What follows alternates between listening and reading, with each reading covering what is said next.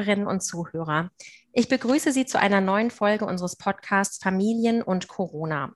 Mein Name ist Nina Gawin, ich bin Professorin für Psychologie an der Hochschule für Gesundheit in Bochum und Sprecherin des Forschungsschwerpunkts kindliche Entwicklung. Nachdem ich in den letzten Folgen des Podcasts viele interessante Gesprächspartnerinnen und Gesprächspartner hatte, die mit mir im weitesten Sinne über die Situation und die Herausforderungen, die sich für Kinder und Familien in Deutschland durch die Corona-Pandemie ergeben haben, gesprochen habe, freue ich mich, dass ich heute mit Professor Dr. Carsten Krüger einen Gast habe, der mit mir gemeinsam den Blick darauf richten wird, welche Bedeutung die Pandemie für Kinder und Jugendliche weltweit hat. Wir sprechen also über die globalen Auswirkungen der Pandemie auf die Gesundheit von Kindern und Jugendlichen. Carsten Krüger ist Professor für Kinder- und Jugendmedizin an der Hochschule für Gesundheit und Sprecher der Kommission für globale Kinder Kindergesundheit der Deutschen Akademie für Kinder- und Jugendmedizin, kurz DAKJ. Er war langjähriger Vorsitzender der Gesellschaft für Tropenpädiatrie und internationale Kindergesundheit und ist dort jetzt Ehrenvorsitzender und er ist Privatdozent am Department für Humanmedizin der Universität Witten-Herdecke. Außerdem arbeitet er auch weiterhin praktisch als Chefarzt der Kinderklinik am St. Franziskus Hospital in Aalen. Hallo, Herr Krüger. Vielen Dank, dass Sie da sind, um Ihr Wissen und Ihre Einschätzung zur globalen Kindergesundheit mit mir und den Zuhörerinnen und Zuhörern zu teilen. Ja, vielen Dank für die freundliche Einführung, Frau Gawin, und auch für die Einladung zu diesem Gespräch. Ich freue mich darauf. Sehr gerne. Ja, lieber Herr Krüger, vielleicht können Sie zu Beginn des Gesprächs einmal kurz erzählen, wie Sie als Kinder- und Jugendarzt zu diesem Arbeitsschwerpunkt globale Kindergesundheit kamen. Was ist überhaupt globale Kindergesundheit? Gut, globale Kindergesundheit selbst bezeichnet alle Aspekte, die sich mit der Gesundheit von Kindern und Jugendlichen im Laufe ihres ähm, Lebens bis zum 18. Lebensjahr beschäftigen. Und die gehen weit über die rein medizinischen Aspekte, die wir hier in Deutschland, aber auch in Europa gewohnt sind, hinaus. Als ein Beispiel kann ich anführen, weltweit geht es darum, dass Kinder zum Beispiel ausreichend Nahrung haben. Etwas, was wir uns gar nicht mehr vorstellen können in unserem jüngeren ähm, geschichtlichen Alter. Aber für viele, viele Menschen auf dieser Welt ist der Kampf um die tägliche Ernährung äh, Realität. Und das betrifft eben Kinder. Und Kinder, die nicht gut ernährt sind, können sich auch nicht normal entwickeln oder werden häufiger krank. Also wir behandeln viele, viele verschiedene Aspekte bei der globalen Kindergesundheit, die Einfluss auf die gesunde Entwicklung von Kindern und Jugendlichen nehmen. Das ist im Prinzip so die Definition. Ich selber bin in diesem Bereich eigentlich schon seit langem hineingestoßen. Ich habe Medizin studiert, um Kinderarzt zu werden und um dann als Kinderarzt in Ländern mit weniger Ressourcen für die Versorgung der Kinder und Jugendlichen zu arbeiten. Mhm. Und ich habe das persönliche Glück, dass ich meine Frau im Studium getroffen habe, die auch äh, Ärztin ist und genau diese gleichen Intentionen hatte, sodass ja. wir dann nach Absolvierung unserer Facharztausbildung hier in Deutschland, ähm, ich als Kinderarzt, sie als Internistin, nach Tansania gegangen sind und dort mit unseren Kindern dreieinhalb Jahre lang gelebt und gearbeitet haben. Meine Frau hat eine innere Abteilung eines großen Krankenhauses in Tansania geleitet und ich die Pädiatrie, Neonatologie und auch Geburtshilfe eine, des gleichen Krankenhauses. Das ist der Startpunkt gewesen und nach der Rückkehr habe ich mich dann in der Gesellschaft für Tropenpädiatrie und internationale Kindergesundheit, die die einzige wissenschaftliche Institution in Deutschland ist, die sich mit diesem Thema beschäftigt, engagiert und bin dann über zehn Jahre lang auch Vorsitzender dieser Gesellschaft gewesen. In dieser Zeit haben wir viele Projekte angestoßen und der Gesellschaft geht es hauptsächlich darum, Personal in ressourcenarmen Ländern, die man bei uns vielleicht historisch eher als Entwicklungs- oder Schwellenländer bezeichnet, also Personal auszubilden, weiterzubilden, zu qualifizieren und wir natürlich mit dem Schwerpunkt auf Kinder- und Jugendgesundheit. Und äh, dafür hat diese Gesellschaft übrigens auch ein Preis der Else Kröner Fresenius Stiftung über 100.000 Euro vor einigen Jahren bekommen, mit dem wir diese Arbeit dann ähm, weiter finanzieren. Und gleichzeitig neben diesem ganzen, sagen wir, programmatischen ähm, Einsatz beschäftige ich mich auch wissenschaftlich mit den Fragen der Kinder- und Jugendmedizin global und publiziere halt mit Kolleginnen und Kollegen dazu. Nun hat die Corona-Pandemie ja das Erreichen nachhaltiger Entwicklungsziele für globale Kindergesundheit erheblich gefährdet. Und darüber werden wir ja sicherlich gleich im Verlauf noch weiter sprechen. Beginnen würde ich einmal mit den direkten Auswirkungen der Pandemie und Ihren persönlichen Erfahrungen, die Sie gemacht haben. Sie haben gerade schon berichtet, dass Sie ja auch ähm, einige Zeit in Tansania gearbeitet haben. Und ich würde ähm, da nochmal nachfragen wollen, was Sie so aus Tansania gehört haben. Also ich weiß ja, dass Sie selbst nach dieser Tätigkeit in Tansania nahezu jährlich noch dort gewesen sind und auch 2019 eine Exkursion von Mitarbeiterinnen und Studierenden unserer Hochschule nach Tansania organisiert haben. Und dann im Winter 2019-20 brach die Pandemie herein. Was haben Sie da gehört aus Tansania? Welche Auswirkungen hatte die Pandemie dort?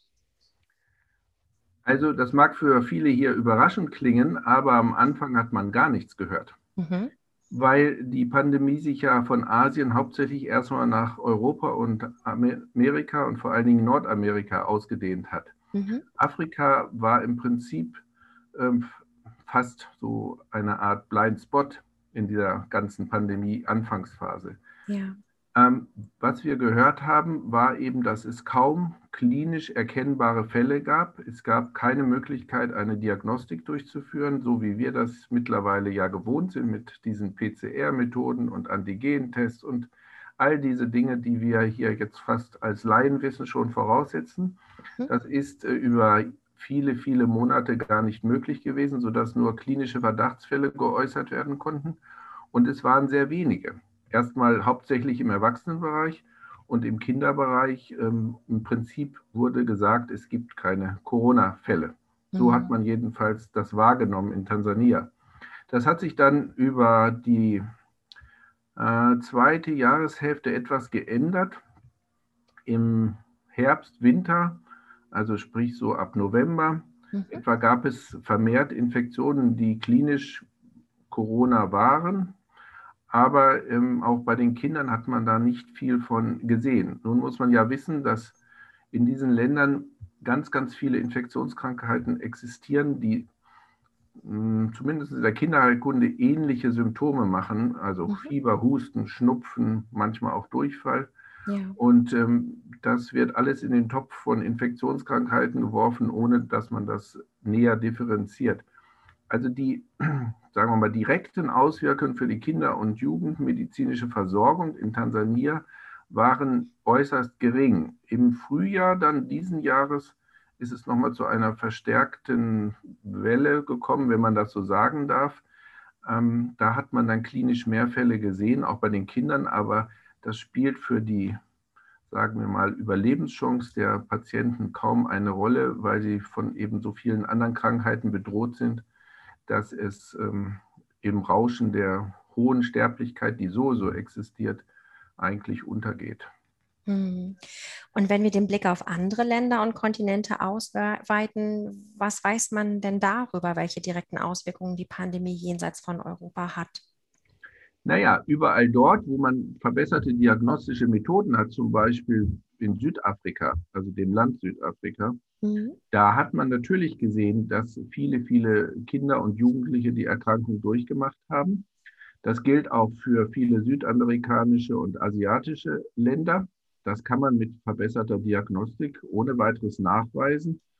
Und äh, sicherlich hat man äh, bei den Kindern und Jugendlichen an direkten ähm, Infektionserkrankungen durch Corona ähm, viele diagnostizieren können, wenn man die technischen Möglichkeiten hatte.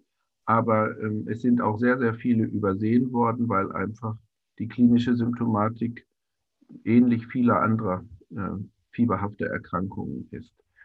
Also für die Kinder- und Jugendmedizin spielt Corona in den meisten Ländern, auch den ärmeren Ländern, keine entscheidende Rolle. Was wir aber wissen, ist, dass sie im Erwachsenenbereich natürlich eine Rolle spielt und Es sind jetzt ja in den letzten Jahren, äh, in den letzten Monaten sind ähm, doch vermehrt auch viele, viele Erkrankungen aus Afrika südlich der Sahara, aus dem arabischen Raum, aus Südasien, aber natürlich, das steht allen vor Augen, auch aus Südamerika ähm, gesendet worden, wenn man an Brasilien oder Peru denkt zum Beispiel. Mhm. Und ähm, dennoch ist es so, dass die Zahlen, wenn man sich mal anguckt, wie global die Zahlen verteilt sind, dass ja. sie immer noch einen absoluten Schwerpunkt in Amerika und Europa haben. Amerika allerdings dann Nord- und Südamerika zusammengenommen, 72 Millionen Fälle in Nord- und Südamerika zusammen, Europa 56 Millionen, Südasien 35 Millionen, Afrika als Vergleich 4 Millionen gemeldete Fälle. Und bei den mhm. Todesfällen ist das so ähnlich verteilt. Und wie verlässlich empfinden Sie diese Zahlen denn? Also weiß die WHO denn wirklich verlässlich alles über die einzelnen Länder und über die ähm, Prävalenzen und Inzidenzen? Nein, auf keinen Fall. Also je schlechter das Gesundheitssystem schon vorher gewesen ist, desto schlechter ist die Datenlage für das jeweilige Land. Und da muss ich dann nochmal auf Tansania zurückkommen als ein Beispiel. Dort hat sich eine Besonderheit entwickelt. Im letzten Jahr der Präsident des Landes hat per Dekret quasi verkündet, dass es das, die Erkrankung in seinem Land nicht gibt. Mhm. Das war etwa im Mai oder Juni letzten Jahres, sodass es von dort im Grunde genommen gar keine verlässlichen Zahlen gibt, weder mhm. was die Erkrankungsrate noch die Todesrate angeht. Das kann man nur über die Übersterblichkeit im Nachhinein sich äh, ausrechnen, in etwa was Corona vielleicht bewirkt hat.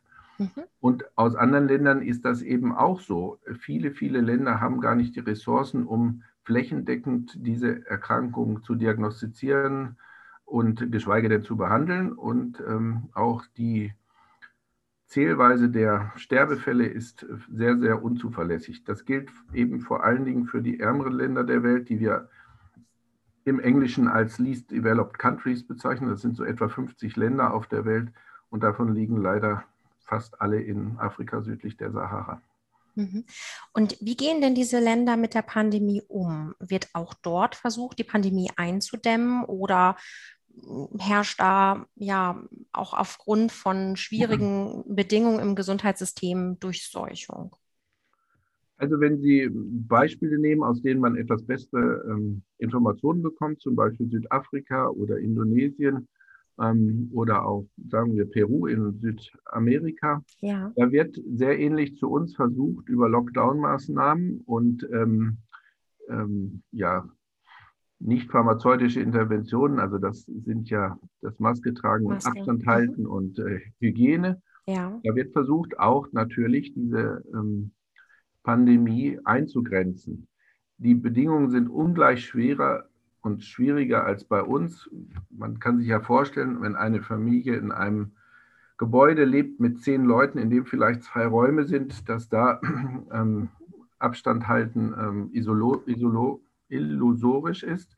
Mhm. Und ähm, so geht es eben an vielen Orten zu, sodass die Maßnahmen, die vielleicht von der Idee her sinnvoll sind, in der Praxis sich quasi fast nicht umsetzen lassen. Und das betrifft gerade die ärmeren Länder oder in den, ich sage mal, Schwellenländern auch die ärmeren Schichten der Bevölkerung. Natürlich Menschen aus den gehobenen Schichten können das alles umsetzen, aber Leute, die zum Beispiel Tagelöhner sind oder in Slums leben, die haben im Prinzip gar keine Chance. Ähm, das umzusetzen. Die Maßnahmen umzusetzen, ja. Nachdem wir uns jetzt mit diesen direkten Auswirkungen einmal beschäftigt haben, würde ich gerne noch einmal darauf zu sprechen kommen, welche indirekten globalen Auswirkungen unser Handeln während der Pandemie hat. Vielleicht gucken wir als erstes mal ganz plastisch. Was bedeutet die Pandemie zum Beispiel für ein ja, in Afrika geborenes Kind oder für ein Mädchen im Schulalter in Indonesien, für eine Familie, die, die in einem Slum lebt? Wie kann man sich das vorstellen? Ja, da kommt dann eben dieser Blickwinkel auf globale Gesundheit oder in diesem Fall Kindergesundheit zum Tragen, dass es sich um weit mehr handelt als nur um medizinische Fragestellungen. Mhm.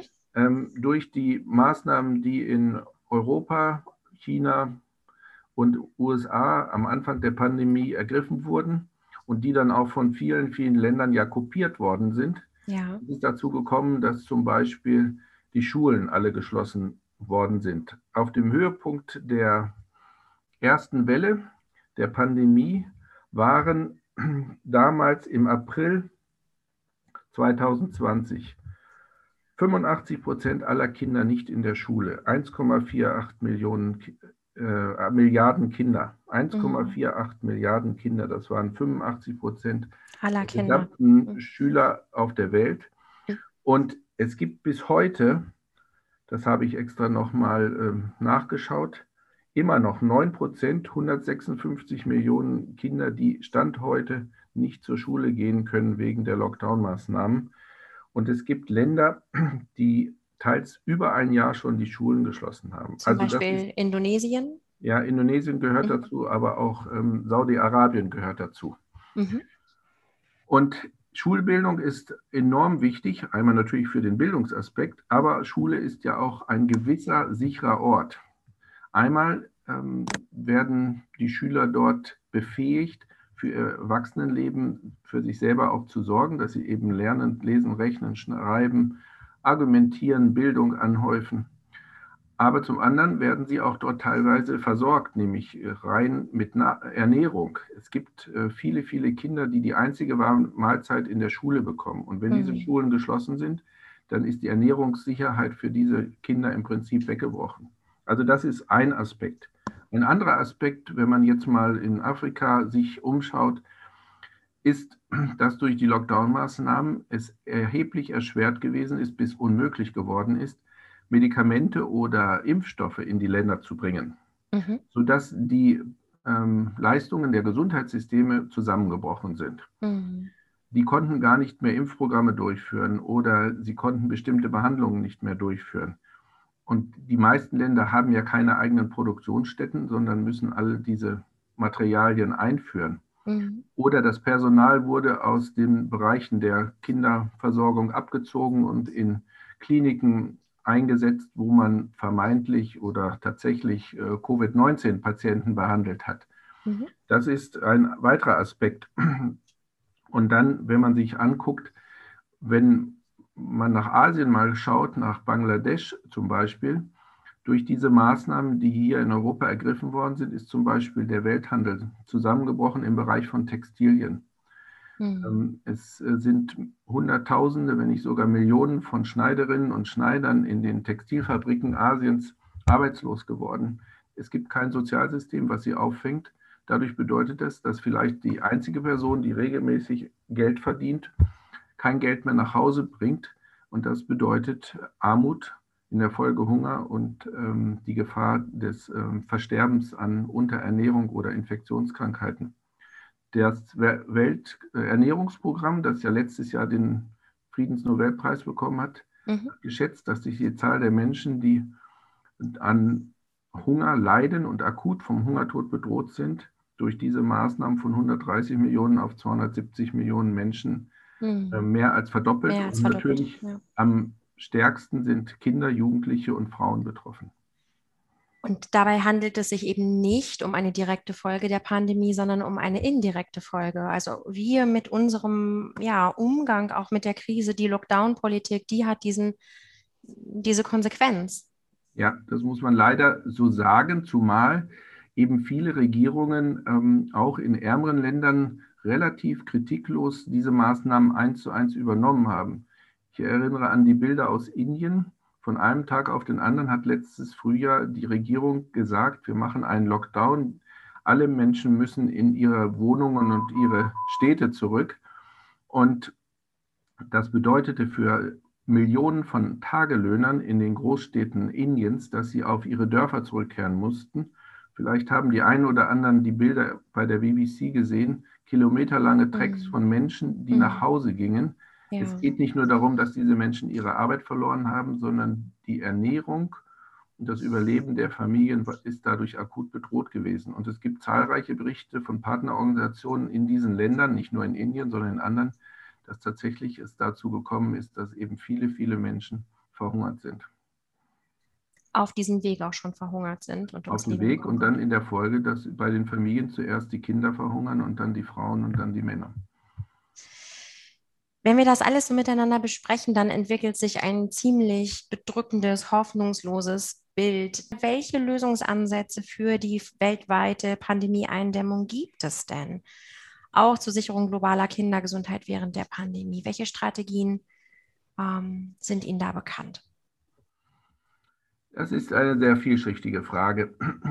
Ich glaube, dass die Lösung nicht allein in den jeweiligen Ländern liegt, sondern dass sie nur global zu erreichen ist. So wie wir uns mit globaler Kindergesundheit beschäftigen oder globaler Gesundheit, so müssen wir uns auch global auseinandersetzen mit den Sorgen und Nöten unserer Mitmenschen.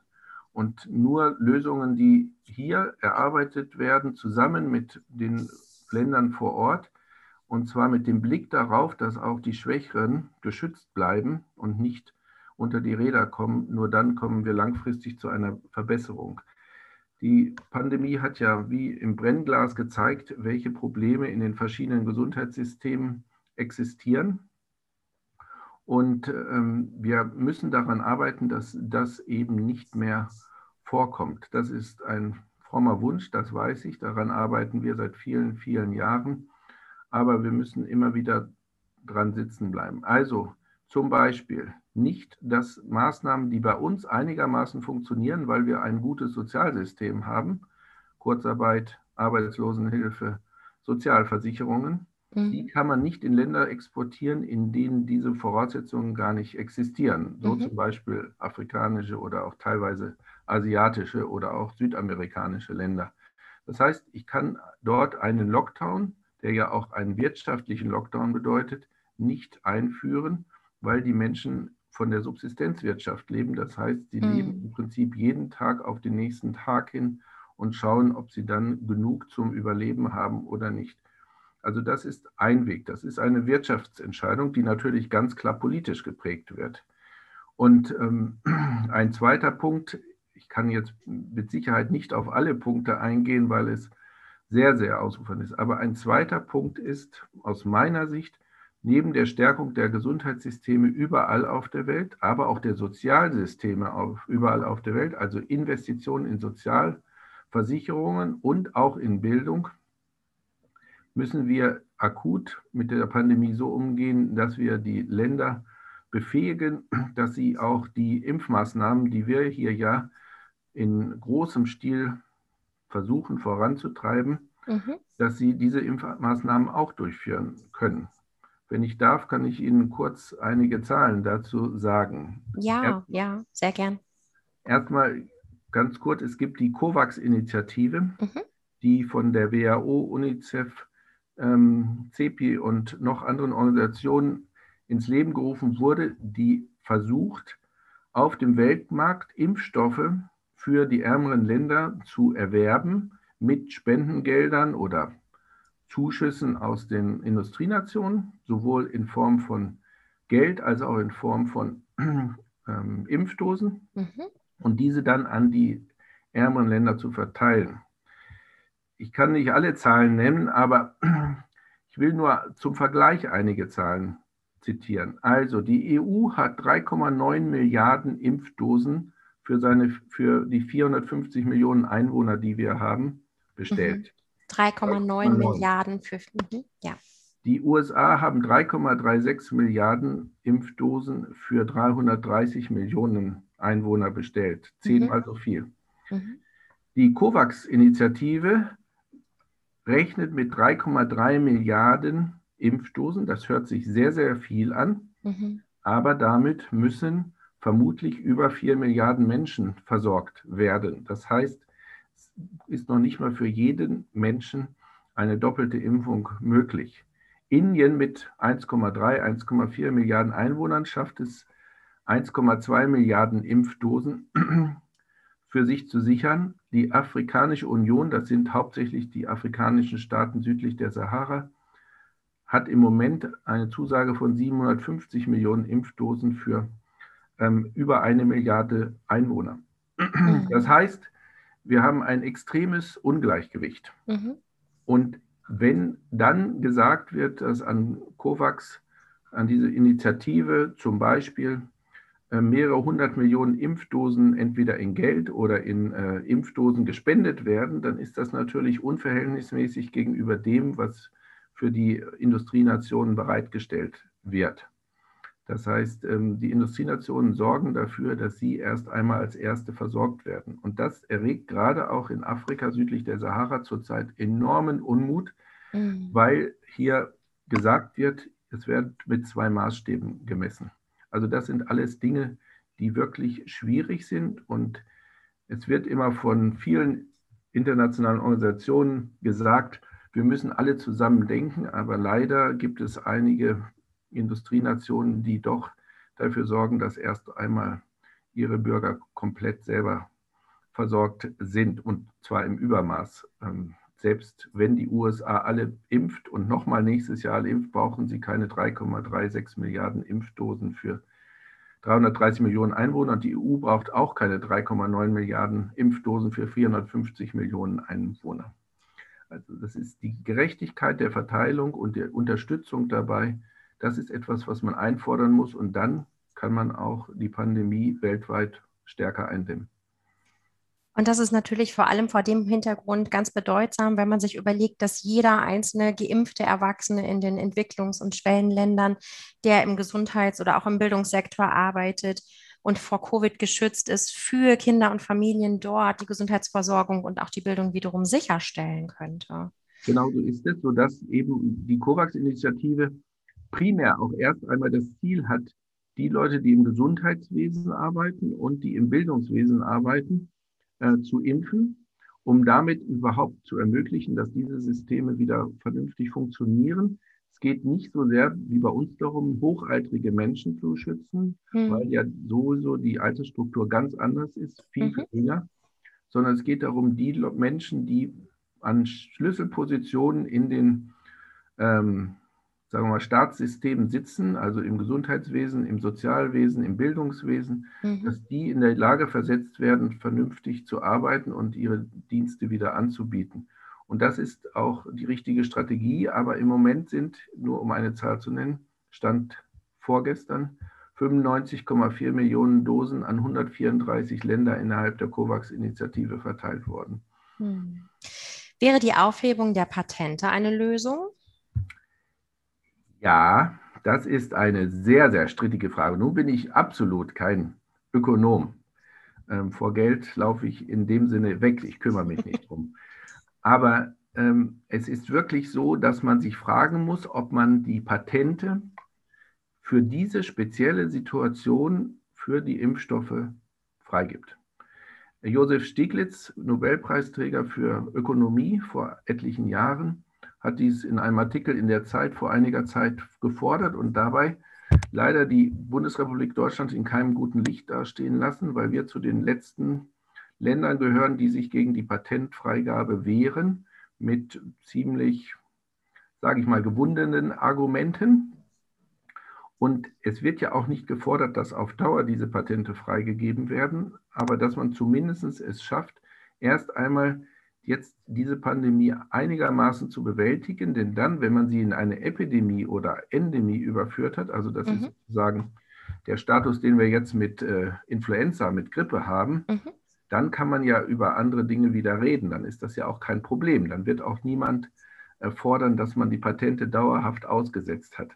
Aber es ist aus meiner Sicht schon so, dass es wahrscheinlich hilfreich wäre. Und man muss auch sagen, es gibt in ähm, etlichen Schwellenländern äh, Produktionsstätten, die das tatsächlich innerhalb von einigen Monaten hinbekommen würden, ähm, die Produktion auch von komplizierten Impfstoffen ähm, ins Laufen zu bringen. Also man mhm. denke an Indien, weltweit größter Impfstoffhersteller, mhm. an Brasilien, Südafrika, Indonesien, Mexiko. Also es gibt genug Länder, wo man zusätzliche Produktionskapazitäten schaffen könnte mit hohen Standards, die auch weltweiten Überprüfungen standhalten.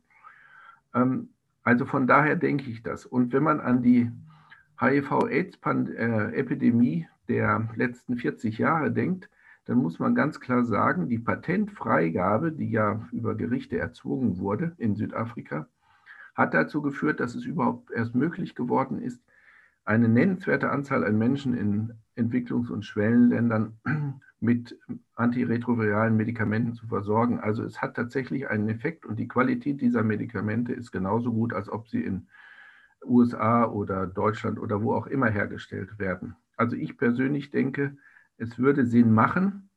Von mir aus kann ja auch der Staat die Firmen dafür kompensieren. Wir geben so viel Geld aus für unsere Corona-Pandemiebekämpfung.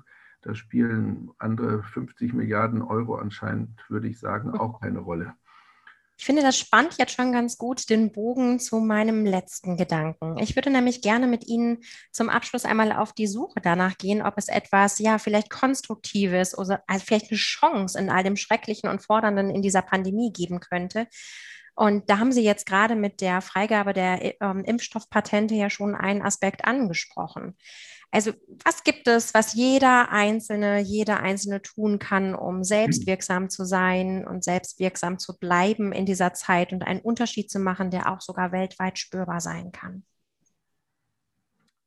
Also ich glaube, auch wenn viele Menschen nicht sehr politisch sein wollen oder können oder bisher nicht gewesen sind, das ist die Chance, um sich politisch zu engagieren vor mhm. Ort das muss nicht auf Bundesebene, auf europäischer Ebene oder international sein, sondern man kann ja klein anfangen und die Zusammenhänge, die durch die Pandemie quasi schonungslos offengelegt worden sind, hinterfragen, mit politischen Entscheidungsträgern vor Ort diskutieren. Mhm. Also quasi zivilgesellschaftliches Engagement, wenn man das so beschreiben will. Mhm.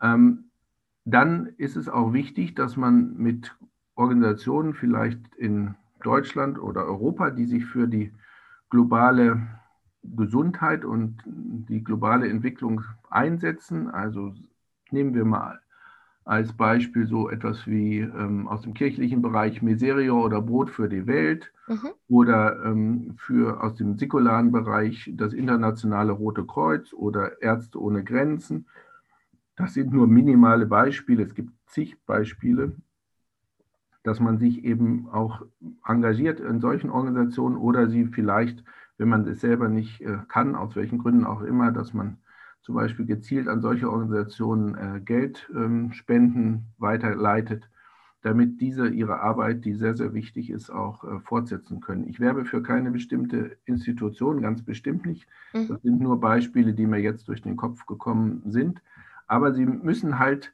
renommiert und international vernetzt sein, damit mhm. sie etwas bewirken können. Und, und damit glaube, das Geld ankommt, meinen Sie auch wahrscheinlich? Nicht nur das Geld ankommt, sondern es geht auch viel um Machtstrukturen. Also okay. man muss auch Einfluss haben auf politischer, auf weltpolitischer Ebene. Und da ähm, sind eben nur bestimmte Organisationen in der Lage, das auch zu leisten. Ähm, natürlich sind viele Organisationen, die vor Ort vielleicht Partnerschaften mit anderen ähm, Institutionen in Afrika oder Asien haben, die sind auch hilfreich, aber die werden nur sozusagen für einen ganz, ganz begrenzten Kreis eine Wirkung entfalten können. Ähm, während, wenn man diese großen Organisationen unterstützt, wie auch immer, dann ist zu hoffen, dass äh, sich vielleicht in den nächsten zehn Jahren etwas tut und es dann vorangeht mit der globalen Entwicklung, die ja in den Millennium, äh, mit in den nachhaltigen ähm, Entwicklungszielen abgebildet sind. Also könnte die Pandemie die globale Gesundheit sogar nachhaltig verändern, wenn wir es als Chance begreifen, als Weckruf für den Rest der Welt? Es könnte so sein, ja. Diese Weckrufe haben wir aber schon öfter mal gehabt. Ähm, hm. Und die Frage ist, ob darauf eingegangen wird oder nicht. Aber ich denke, wenn man das als ein Momentum sieht, man merkt ja, wie sehr die ganzen Dinge vernetzt sind. Umwelt, äh, ähm, Arbeitsleben, soziales mhm. Leben. Vielleicht ist es eine Chance, ähm, daraus etwas Gutes zu ziehen, trotz all der Probleme, die natürlich äh, durch die Pandemie entstanden sind. Also man darf sie ja auch nicht kleinreden. Sie sind gewaltig, die Probleme. Und man muss jetzt erstmal in vielen ärmeren Ländern ähm, wieder einen Aufbau betreiben, sodass man auf den Status vor der Pandemie kommt und von dort aus weiter äh, voranschreiten. Und es ist zu hoffen, dass äh, auf diesem Weg die internationale äh, Staatengemeinschaft zusammenhält und auch wirklich diesen Weg gemeinsam geht. Also ich persönlich bin, sagen wir mal, verhalten optimistisch, dass auch einige gute Aspekte dadurch erwachsen werden. Aber wir dürfen nicht ungeduldig sein. Also wir dürfen nicht glauben, dass nächstes Jahr oder übernächstes Jahr schon wieder alles in Ordnung ist. Lieber Herr Krüger, vielen Dank für dieses interessante Gespräch und vielen Dank auch für Ihren langen Atem und Ihren Einsatz für Kinder und Jugendliche auf der ganzen Welt. Ich finde, das ist sehr deutlich geworden. Ja, auch wenn wir uns in Deutschland gerade, also jetzt Mitte Juli, in einer Phase sehr niedriger Inzidenz befinden, ist es auch für uns erst möglich, die Pandemie wirklich hinter uns zu lassen, wenn sie weltweit kontrolliert ist. Und ich finde, das ist in unserem Gespräch sehr deutlich geworden, warum das so ist und was es auch dafür brauchen würde. Und ich finde auch, Sie konnten deutlich zeigen, dass es äh, nach dieser globalen Herausforderung längst nicht geschafft sein wird, globale Kindergesundheit sicherzustellen, sondern dass die alten und vielleicht auch ganz neue Herausforderungen wie die Bekämpfung von Armut und Hunger und die Folgen des Klimawandels auf die globale Gesundheit dann wieder anklopfen werden. Denn auch vor der Pandemie konnten geschätzt 200 Millionen Kinder wegen Mangel und Fehlernährung, Krankheiten, fehlender medizinischer Versorgung, unsicherer oftmals kriegsbedingter Lebensumstände oder fehlender Schulbildung ihr Entwicklungspotenzial gar nicht ausschöpfen. Und gleichzeitig ist doch bekannt, dass die Verbesserung der sozialen Gesundheitsdeterminanten während der frühen Kindheit das größte Potenzial hat, gesundheitliche Beeinträchtigungen und soziale Ungleichheit für die Kinder selbst und auch für die nachfolgende Generation zu verhindern. Ich zitiere hier ein Diskussionspapier der DAKJ zur globalen Kindergesundheit, das unter ihrer Federführung entstanden ist. Ja, vielen Dank. Liebe Zuhörerinnen und Zuhörer, ich danke Ihnen abermals fürs Zuhören. Teilen und kommentieren Sie den Podcast gern fleißig über soziale Medien und stellen Sie Fragen an mich oder an Herrn Krüger und informieren Sie sich und andere sehr gern zu dem Thema. Besonders hilfreich dafür sind sicherlich die Websites der UN, WHO oder UNICEF und besonders hervorzuheben ist auch da sicherlich der Lancet Countdown on Health and Climate Change aber auch die Publikation der Global Child Health Commission, der WHO, von UNICEF und des Lancet. Deutschsprachig und auf die Pandemie bezogen finden Sie weitere Informationen auch in der Publikation von Herrn Krüger und seiner Arbeitsgruppe zu den Kollateralschäden der Pandemie, die 2021 im Deutschen Ärzteblatt erschienen ist. Ein paar Websites verlinke ich in den Shownotes des Podcasts und ich freue mich auf das nächste Mal, liebe Zuhörerinnen und Zuhörer, und bis bald. Herr Krüger. Vielen Dank, Frau Gavé.